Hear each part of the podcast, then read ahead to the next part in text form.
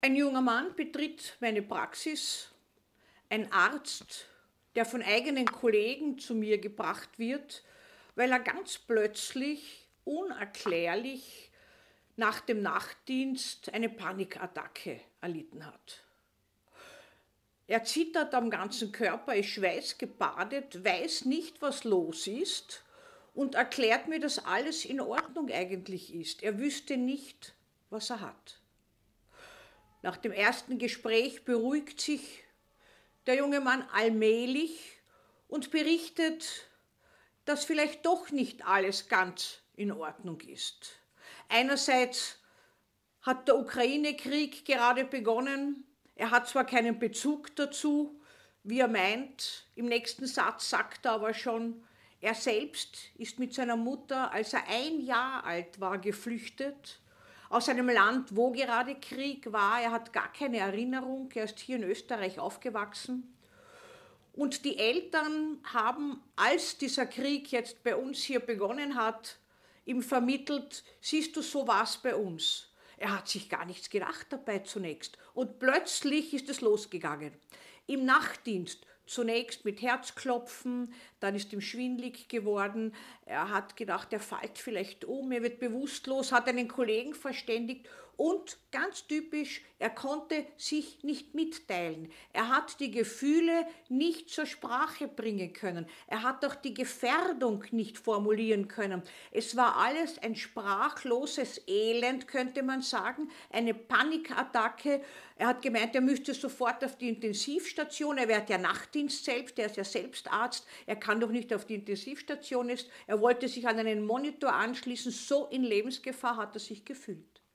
Was ist passiert, dass es plötzlich so gekommen ist? Wir erinnern uns an vieles, was wir schon erlebt haben, nicht. Aber die Erinnerungsspuren in uns bleiben. Wir wissen zum Beispiel, dass Menschen, die traumatischen Erfahrungen ausgesetzt waren und eine Mutter, die mit einem einjährigen Kind unter Todesangst aus einem Kriegsgebiet flieht, überträgt diese Angst und diese Spannung und diese Todesgefahr auch auf ihr Kind, ohne dass dieses Kind das je erinnern wird und erinnert. Nun ist es so, dass plötzlich eine neuerliche Kriegssituation, wie sie bei uns in Europa voriges Jahr aufgetreten ist, als Trigger wirkt, als Auslösereiz, dass das alles, was damals eingespeichert wurde, wieder losgetreten wird. Das heißt, der Arzt, der plötzlich in diese Panik gekommen ist, hat offenbar Erinnerungsspuren in sich belebt ohne dass er es wahrgenommen hat. Die Eltern haben erzählt, es war bei uns auch so, wie es jetzt in der Ukraine losgeht. Äh, er selbst hat sich Bilder angeschaut und hat das alles furchtbar äh, gefunden, hat aber das nicht persönlich bezogen. Das heißt, die seinerzeitige Angst, so können wir annehmen, der Mutter und wohl auch des Kindes und die Panik, Existenzangst ist in ihm gespeichert gewesen und ist nur losgetreten worden. Das heißt, es war eigentlich eine alte Angst, die durch einen aktuellen Trigger neuerlich aufgetreten und nun ins Bewusstsein getreten ist. Das ist sofern ein Glück, weil nun hat er diese Spannung und Angst auch in Worte fassen können. Nicht die er damals als Kind gehabt hat, sondern die er jetzt erlebt. Eigentlich hat er panische Angst gehabt, dass dieser Krieg doch zu uns kommt.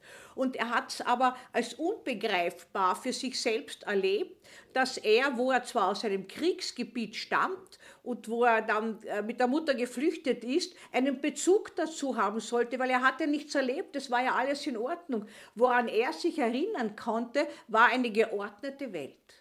Das ist etwas ganz Typisches.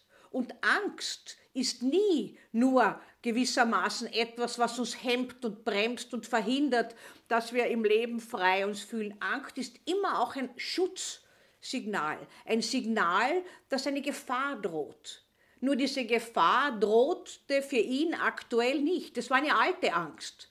Eine alte Angst, die losgetreten wurde durch einen neuen Trigger.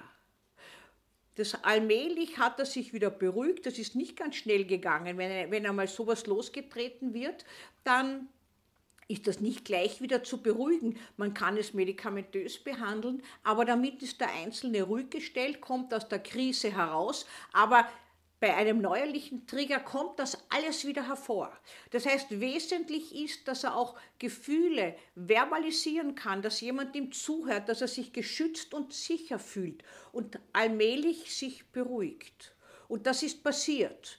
Und schrittweise hat er auch dann die Mutter gefragt, wie war denn diese Flucht überhaupt? Das war eine abenteuerliche Flucht auf Leben und Tod. Die haben noch nie darüber gesprochen, weil die Mutter wollte ihm das gar nicht vermitteln, äh, aus Angst, dass er vielleicht dann doch noch einen Schaden bekommen könnte, was sie ohne dies gefürchtet hat. Und Interessant daran ist, dass er selbst gar keine Erinnerung an diese existenzielle Gefährdung damals hat die trotzdem in ihm war und durch einen Auslösereiz wieder ins Bewusstsein gekommen ist. Er hat dann eine Therapie angefangen, er hat allmählich äh, auch immer mehr von gewissen anderen Auslösereizen, von Trennung beispielsweise, äh, auch berichtet, dass er panische Angst hat, dass seine Frau ihn verlässt, dass den Kindern was passieren könnte, dass seiner Familie was passieren könnte auch alles, was die Mutter ihm später erzählt hat, auch sie gefühlt hat. Einen Teil der Familie hat sie zurückgelassen und mit dem Kind ist sie geflüchtet, mit dem zweiten Kind schwanger. Also das ist eine ganz prekäre und heikle Situation gewesen und Sie hat es super und auch ganz äh, gut für ihn hinbekommen, hat das Kind ständig eigentlich an sich gebunden, indem sie es getragen hat, manchmal versteckt hat. Die ist über keine legale Grenze geflüchtet, sondern die sind bei Nacht und Nebel durch Wald und weiß Gott was alles äh, nach Österreich gekommen. Und äh, dann in Österreich war sie in Sicherheit und hat sich so richtig fallen lassen können. Das Kind hat keinerlei Symptome gezeigt. Und 25 Jahre später ist das dann aufgetreten. Diese Symptomatik, die eigentlich damals losgetreten wurde bei ihr, übertragen auf das Kind auch, das ja auch diese Gefahrensignale erkennt und sieht, gespeichert, ist nie aufgetreten, höchstens in Trennungsangst und ist dann in Form von Panikattacken scheinbar zufällig, wie er gemeint hat, aufgetreten. Ja, die Therapie hat sich dann bezogen darauf, dass er diese Trennungsangst auch formulieren kann, mitteilen kann, das, was am meisten ihn beunruhigt dabei. Und das war eine ganz frühe Angst, die heute für ihn gar nicht so eine reale Bedeutung mehr hatte. Nicht zu überleben, umzukommen, existenziell zugrunde zu gehen, dass was fürchterliches passiert. Die Angst des Kindes bei Verlust der Mutter.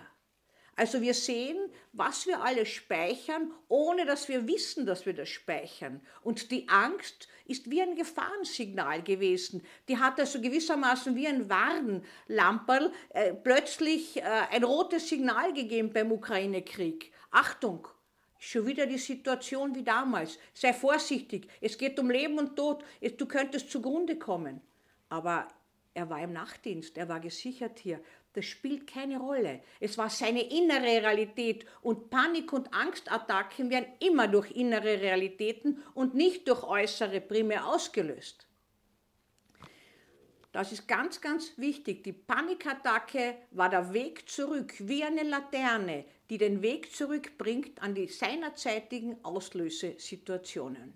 Und oft bei Panikattacken sind es alte Ängste, die hier losgehen seinerzeitige Ängste, die nicht bewusst geworden sind, die dann in einem Hier und Jetzt sich melden und nach Bearbeitung schreien. Und das ist auch eine Chance für Neubeginn.